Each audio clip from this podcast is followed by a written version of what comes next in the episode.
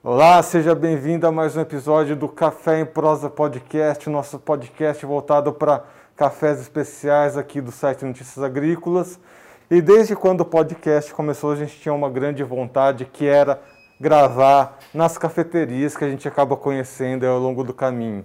Esse ano, nesse final de temporada, realizamos aí, né, o final da segunda temporada desse podcast que é um podcast de muito sucesso, né? A gente recebe tanto carinho das pessoas que nos acompanharam ao longo desses dois anos. Então, antes da gente começar aqui o nosso episódio, queria agradecer muito, né, todos que nos acompanham, o público que nos acompanha, todo o público que acompanha aí o site Notícias Agrícolas. Agradecer também a minha colega de sempre, Virginia Alves.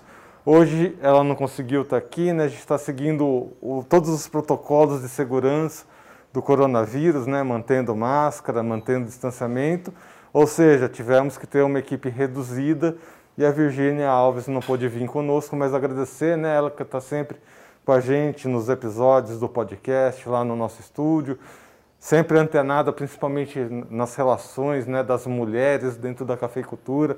Ela está muito enganjada nessa questão.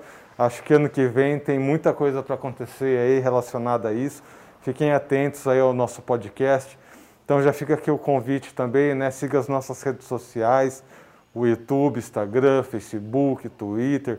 Estamos em todas as redes. No Instagram, inclusive, temos o Café em Prosa Underline NA, né? O que é o nosso perfil próprio do podcast lá dentro do Instagram. E quem acompanha o YouTube, lembrar né, de se inscrever no canal, ativar o sininho, deixar o like para que cada vez mais pessoas recebam os nossos conteúdos, conteúdos que também passam por toda a parte técnica. Aproveitar também para agradecer toda a nossa equipe técnica, os meninos do estúdio, né, o Renan, o Vinícius, o Matheus. Agradecer o nosso, o nosso editor aqui dos podcasts, Lucas, que está me ajudando, inclusive, na gravação de hoje. Agradecer também a diretoria do site Notícias Agrícolas, né? o Daniel, a Ana, o nosso editor-chefe, o Alexander, a Carla Mendes, enfim, todos que abraçaram essa ideia dos podcasts, né? os podcasts raiz dentro do site Notícias Agrícolas.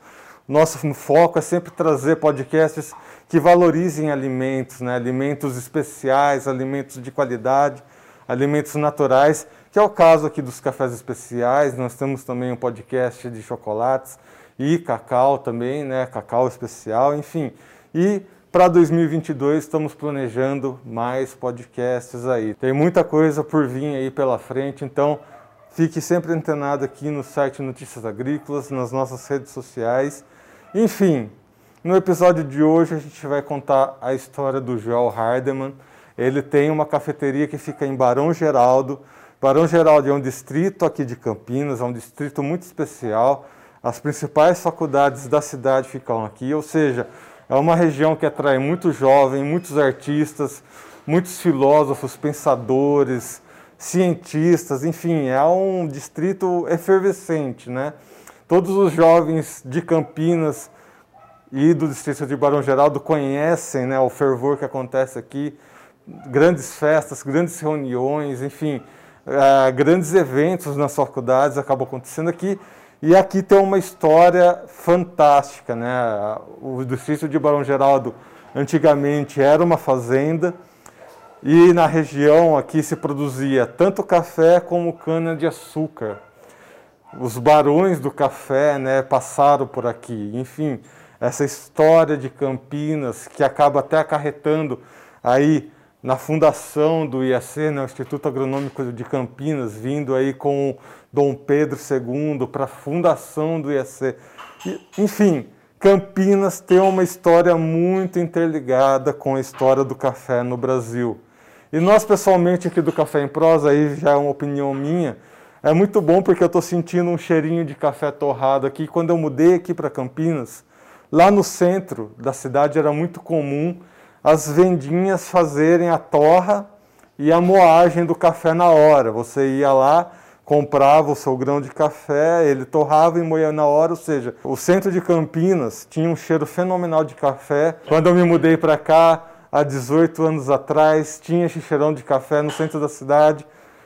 em cerca de 18 anos isso se perdeu, praticamente sumiu do centro da cidade. Não sinto mais esse cheirinho de café torrado e moído na hora lá no centro. Hoje em dia os cheiros lá mudaram, ficaram piores, com certeza. Mas, enfim, coisas que acontecem, né? o progresso que acontece. Mas estou muito feliz de estar tendo essa oportunidade de estar gravando aqui numa cafeteria aqui em Barão Geraldo, aqui em Campinas. E todo o nosso podcast foi baseado numa ideia do Comedians in Cars Getting Coffee, que é com o Jerry Seinfeld. É uma série documental onde o Jerry Seinfeld pega principalmente comediantes, né? ele dá carona em carros bem uh, tradicionais lá dos Estados Unidos e pega esses comediantes e leva para uma cafeteria. A ideia nossa, quando a gente criou o Café em Prosa, é exatamente essa. Não necessariamente num carro estiloso, mas a parte da cafeteria era para estar tá acontecendo desde o começo do podcast, a gente ir numa cafeteria. Hoje a gente conseguiu. Infelizmente não tem público, né? Estamos respeitando aí todas as diretrizes de segurança do coronavírus, mas há um primeiro passo. 2022 a gente espera cada vez mais que isso aconteça, ter essa interação na cafeteria, né, com os baristas, com os diretores de café, com os representantes, enfim. Nossa vontade é 2022 que isso aconteça cada vez mais. Enfim, Chegamos no final do ano, esse episódio vai estar passando aí nas nossas festividades entre Natal e Ano Novo. Então desejo a todos que nos acompanham boas festas. 2022 continuamos com bons cafés aqui no Café em Prosa. Até lá.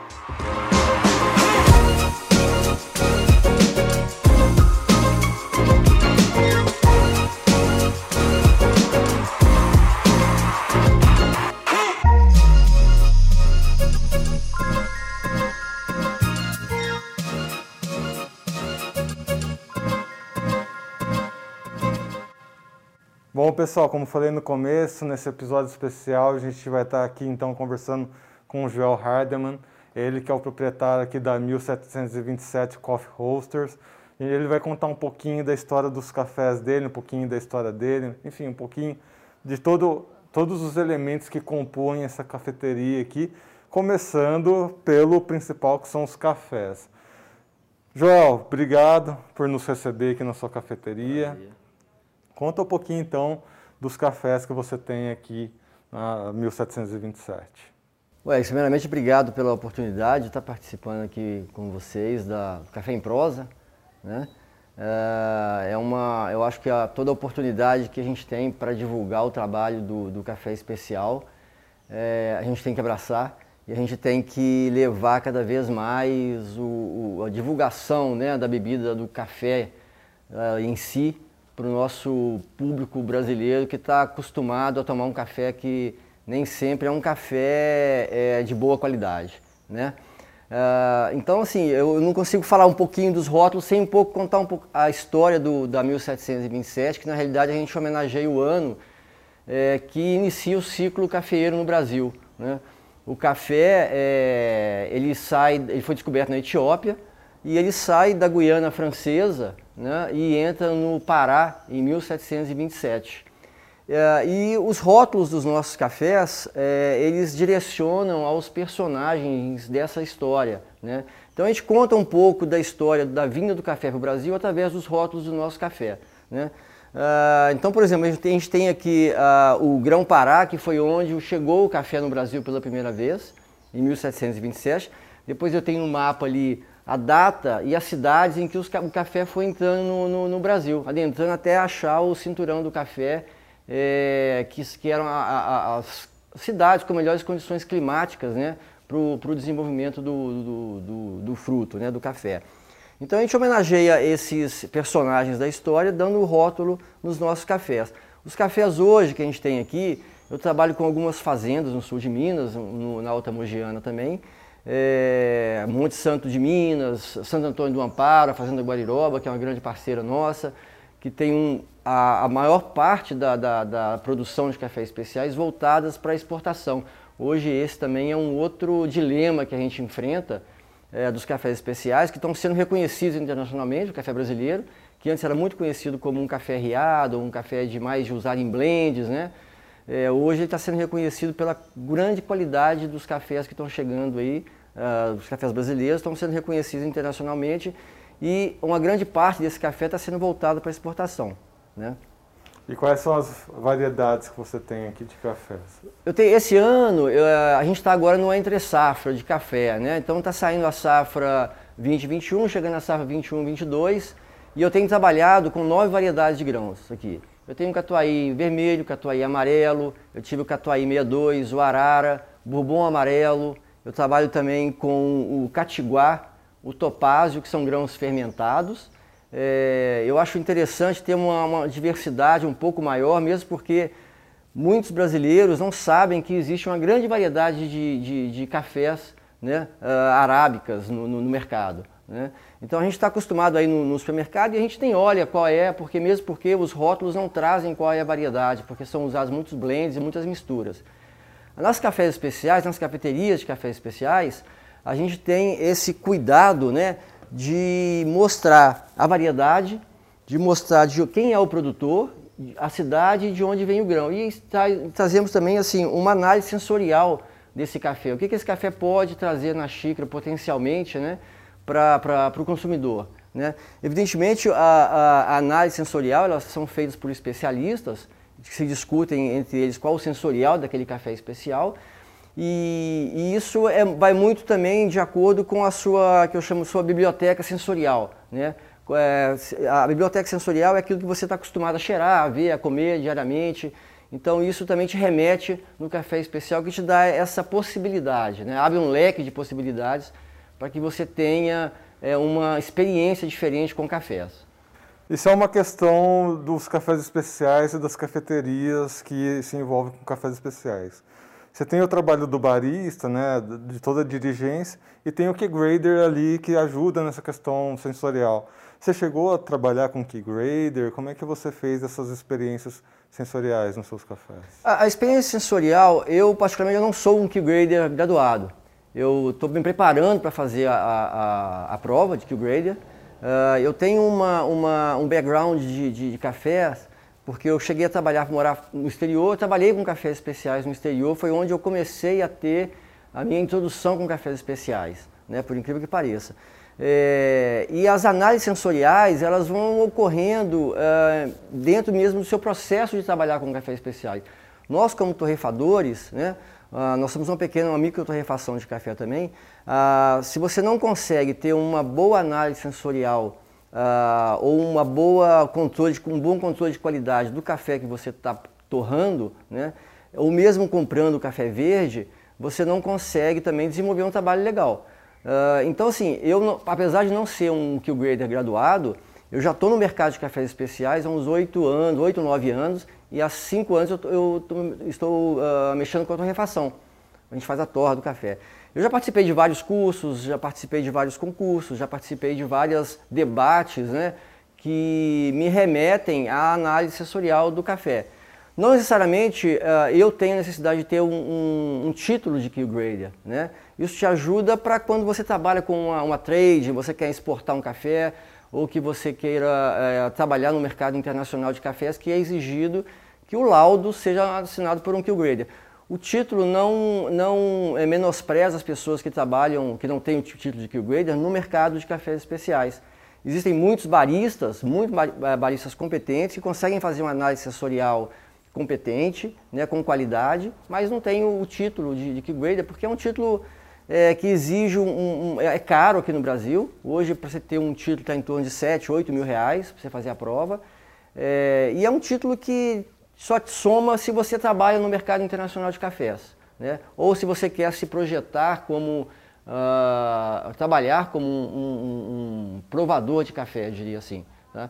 Mas para gente que está na cafeteria, que está trabalhando com o público, é, a gente tem esse controle de qualidade nosso, a gente sempre discute isso internamente entre os baristas, entre as pessoas que torram, e o que é melhor é a opinião do público né, do nosso consumidor, do, do, das pessoas que vêm e, e, tomam o café especial e provam os nossos cafés e, e tenham uh, uma avaliação do que esse, uma opinião dessas pessoas, né, se está bom, se não está ruim, isso aí é fácil de, é, de você obter né, junto com os, com os clientes. Né.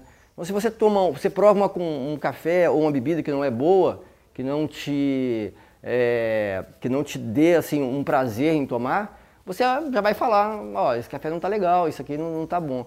Mas a partir do momento que você toma uma bebida, come uma comida e se sente prazer naquilo, né, te dá um prazer, não te deixa uma sensação ruim na, na boca nem nada, isso é um, já é um indicativo também de qualidade. Né?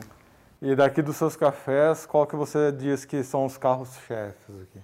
Olha, eu gosto muito do, da variedade, é um catuai vermelho e o catuai amarelo. Né? São dois cafés que é, eles performam bem no, nos métodos que nós usamos aqui.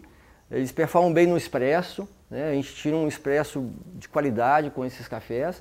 Uh, são dois cafés que eu sempre tenho no meu, no meu portfólio de, de bebidas, né? de, de, cafés, o catuai vermelho e o catuai amarelo. Evidentemente, eu cheguei, esse ano eu trabalhei muito com o arara, né? eu trabalhei com o arara do Cerrado Mineiro.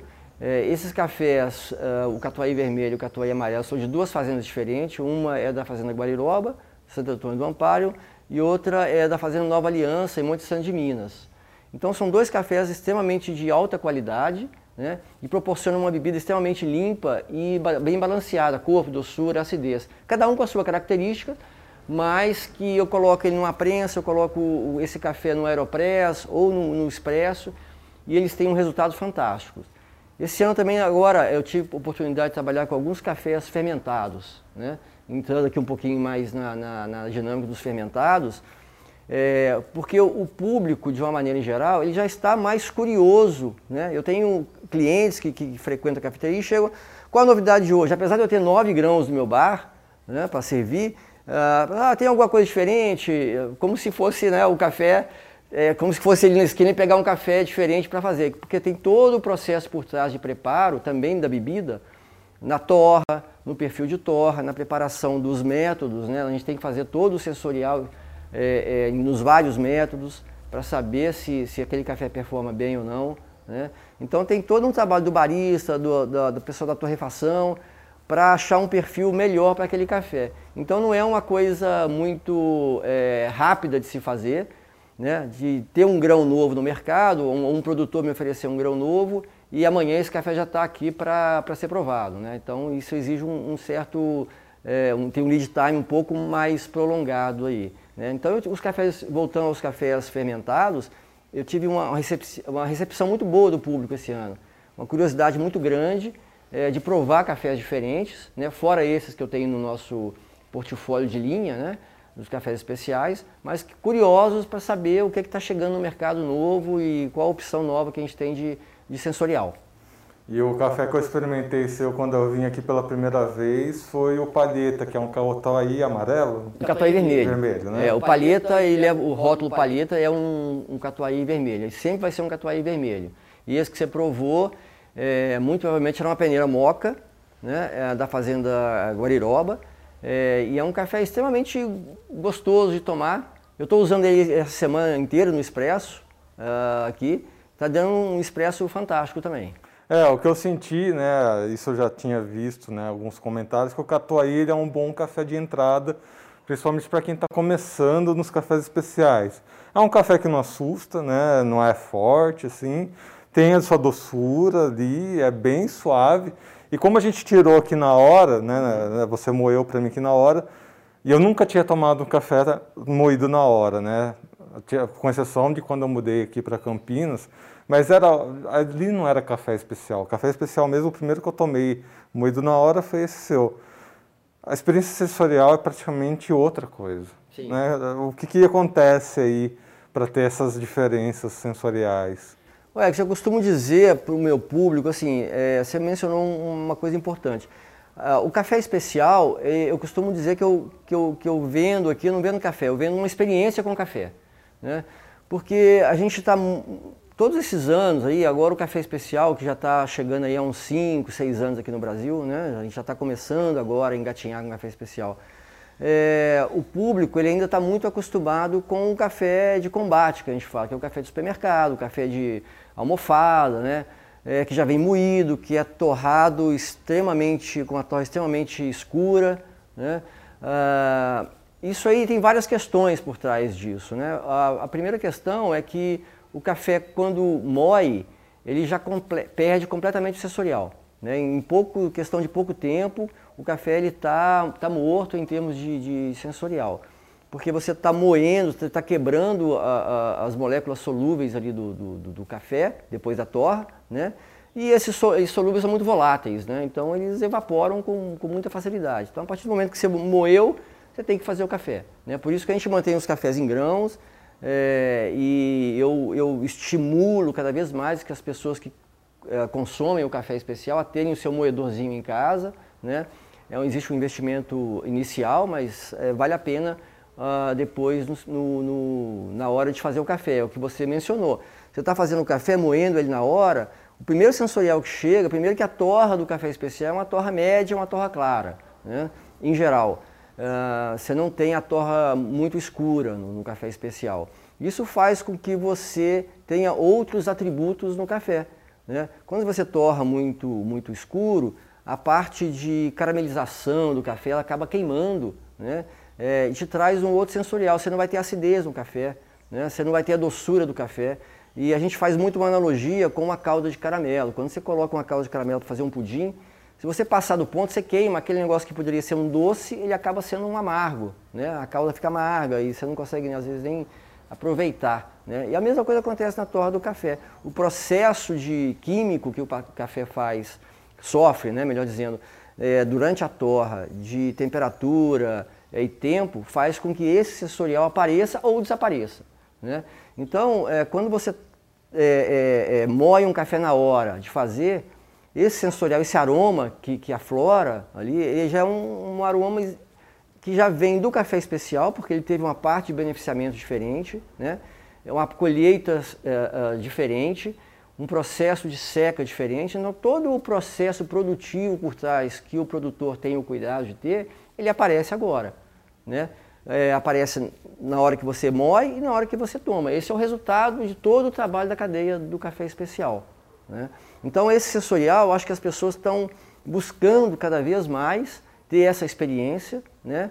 É, ter a oportunidade de testar um café, é, que pode ser um catuai vermelho, um café de entrada o café especial, porque a complexidade de, de, de, aromas, de sabores não é tão grande. Pode, pode, você pode ter um café, catuai vermelho com uma pontuação altíssima, né? ou um catuai amarelo, independente da variedade, você pode ter, dependendo do processo de beneficiamento, do processo produtivo que esse café tem, ele pode, mesmo sendo um café, um catuai vermelho, um catuai amarelo, ele pode ter umas pontuações altas né? e, e, ter um sensorial diferente do que eu tenho aqui hoje na cafeteria. Né?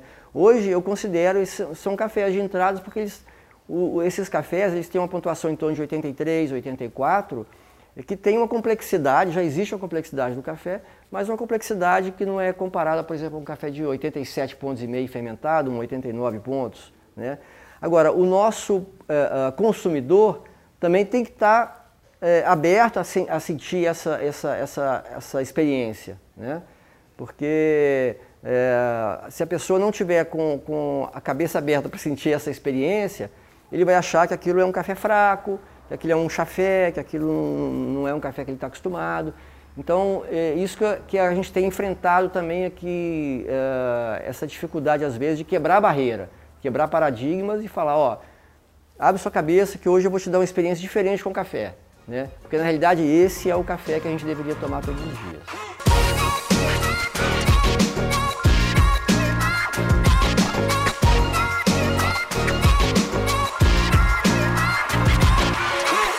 Bom, a gente está falando de café, nada mais justo que eu ir tomar um cafezinho aqui com o Joel.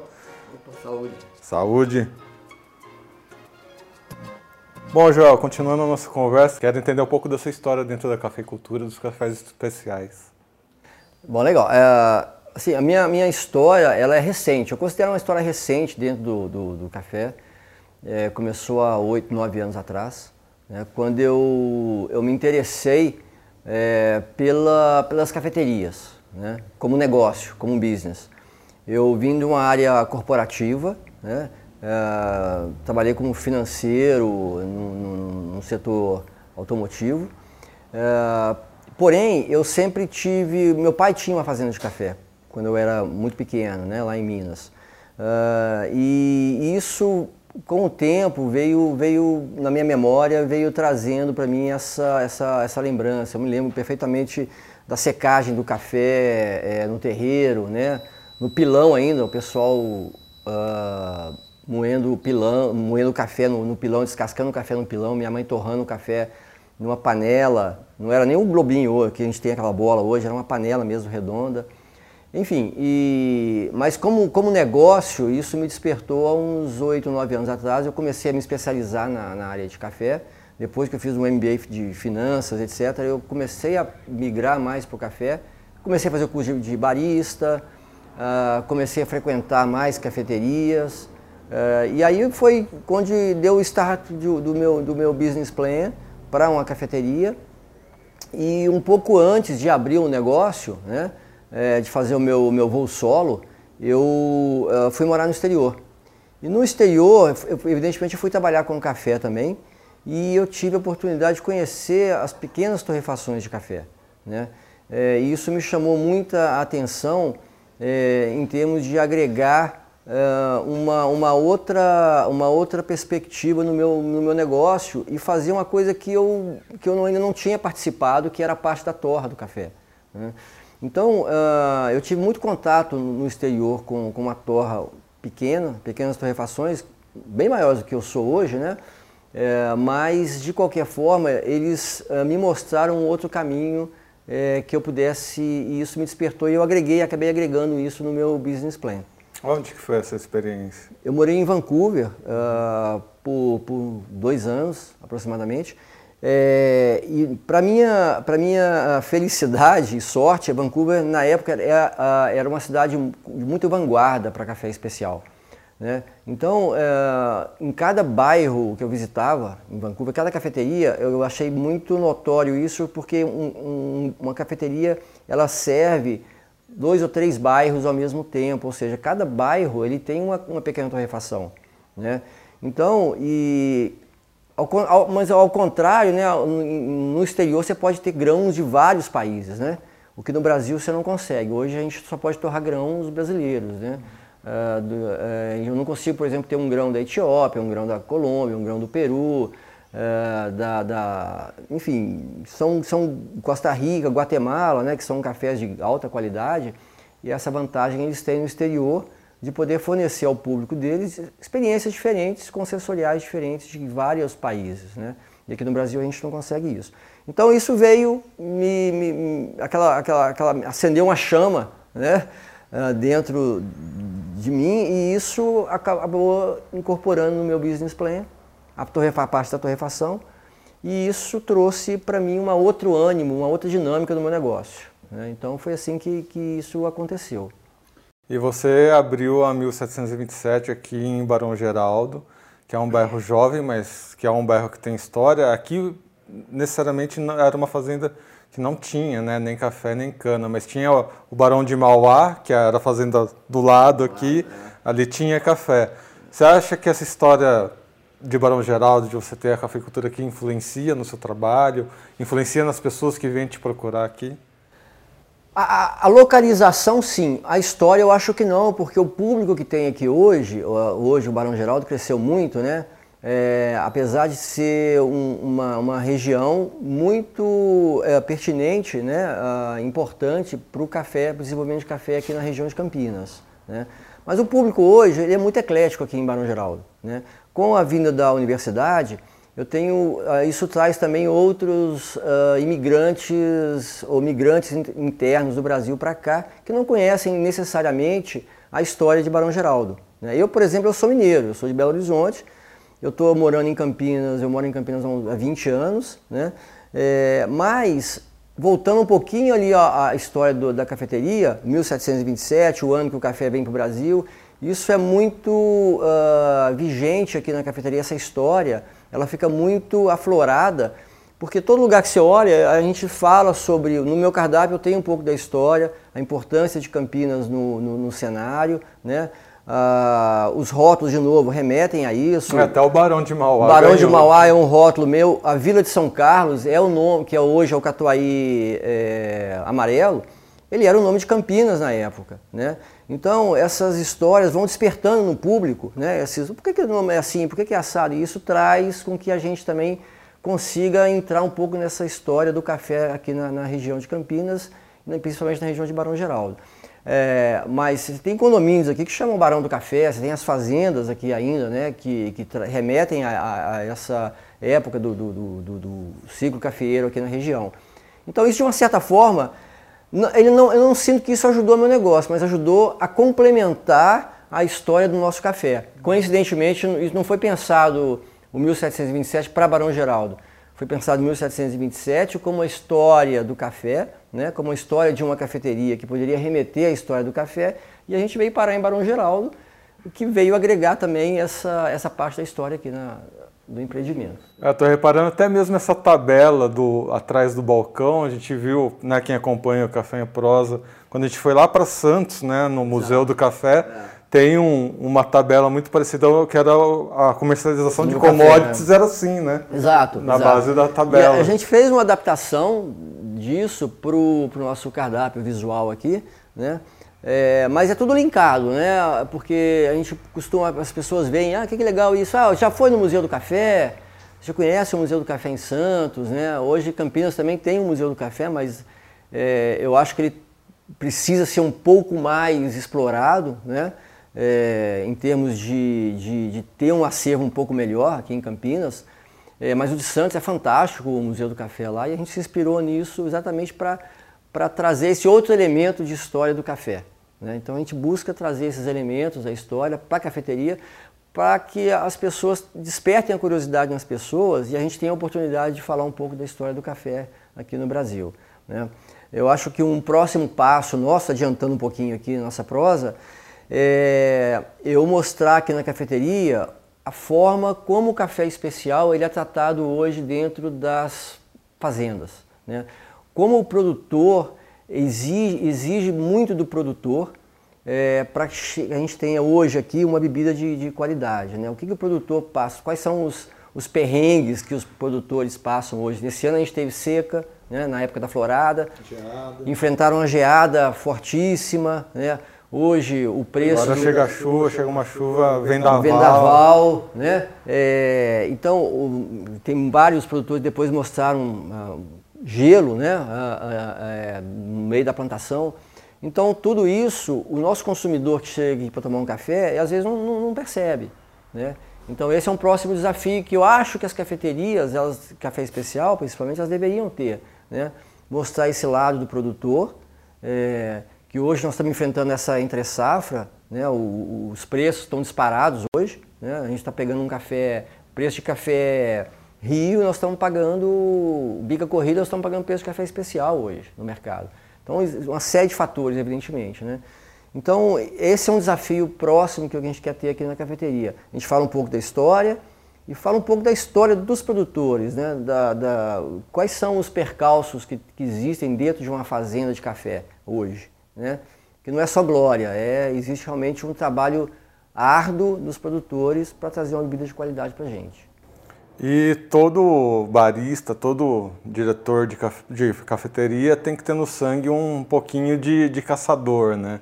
Que vai caçar os seus cafés. Como é que você encontrou os seus cafés, os seus produtores de café? É, Como é que foi essa história? É, hoje, felizmente, hoje no mercado a gente tem as redes sociais, né? Ah, mas quando eu abri a cafeteria, eu, ah, eu aqui no, no, no, Brasil eu não tinha fornecedores ainda fixos de, de café, né? E realmente é um garimpo, né?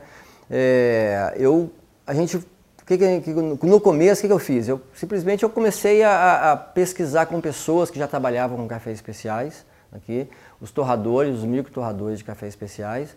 É, e essas pessoas foram me indicando uh, uh, produtores, pequenos produtores que eles trabalhavam também, abriu um leque. Né? Hoje, é, quando você está. Isso foi na parte. Quando eu comecei a parte da, da torrefação. Né?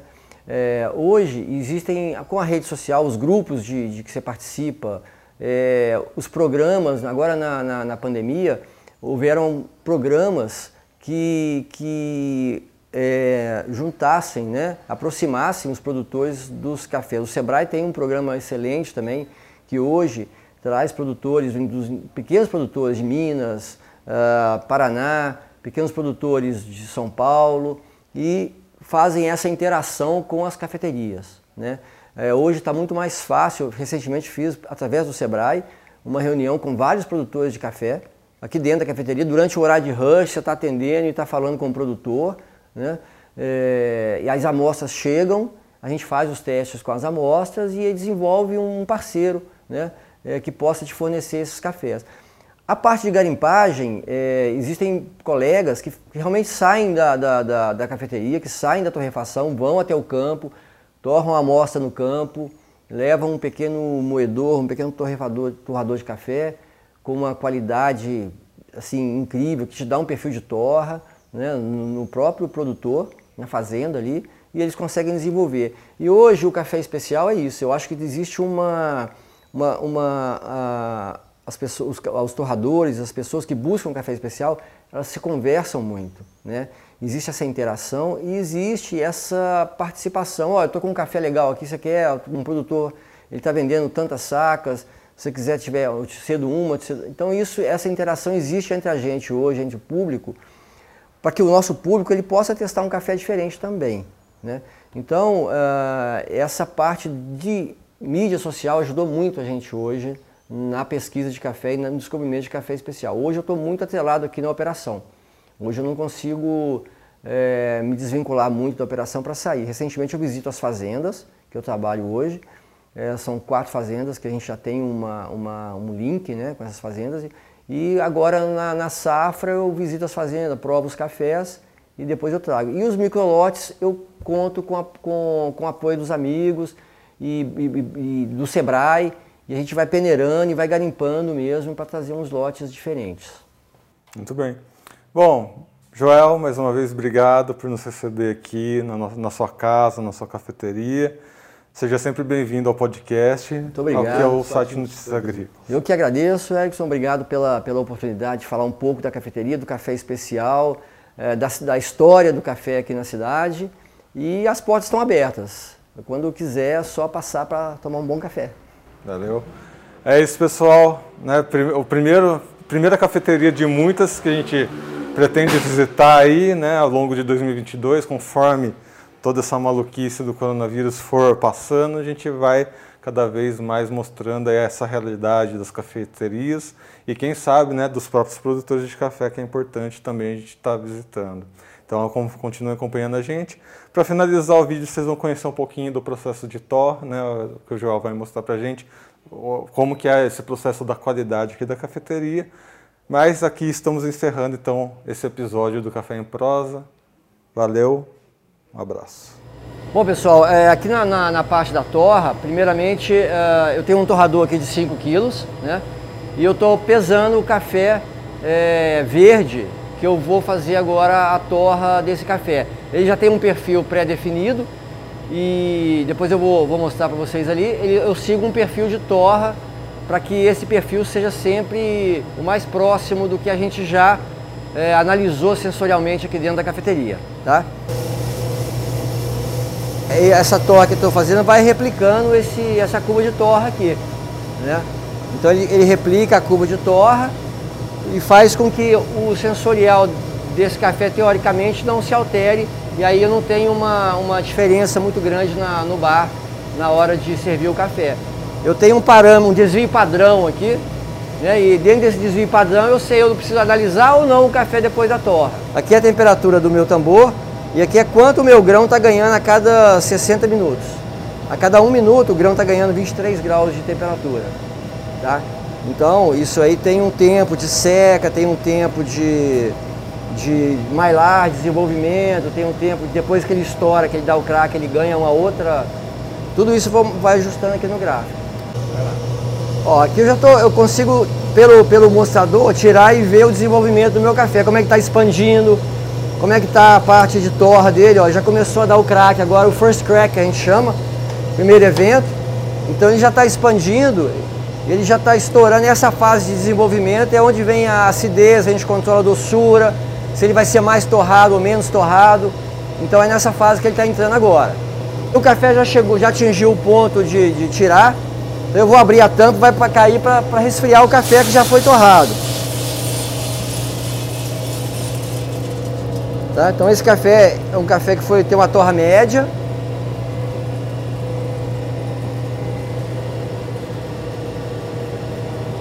E aqui ele fica resfriando, ele deve resfriar em uns 4 minutos para chegar à temperatura ambiente, mais ou menos. De 4 a 5 minutos para atingir a temperatura ambiente.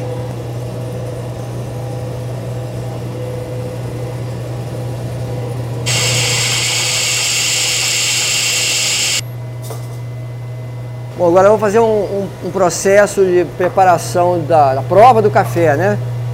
O café que foi torrado vai ser provado. Uma prova que a gente chama a prova de colher, né? Que é o cupping. E anotando o sensorial desse café.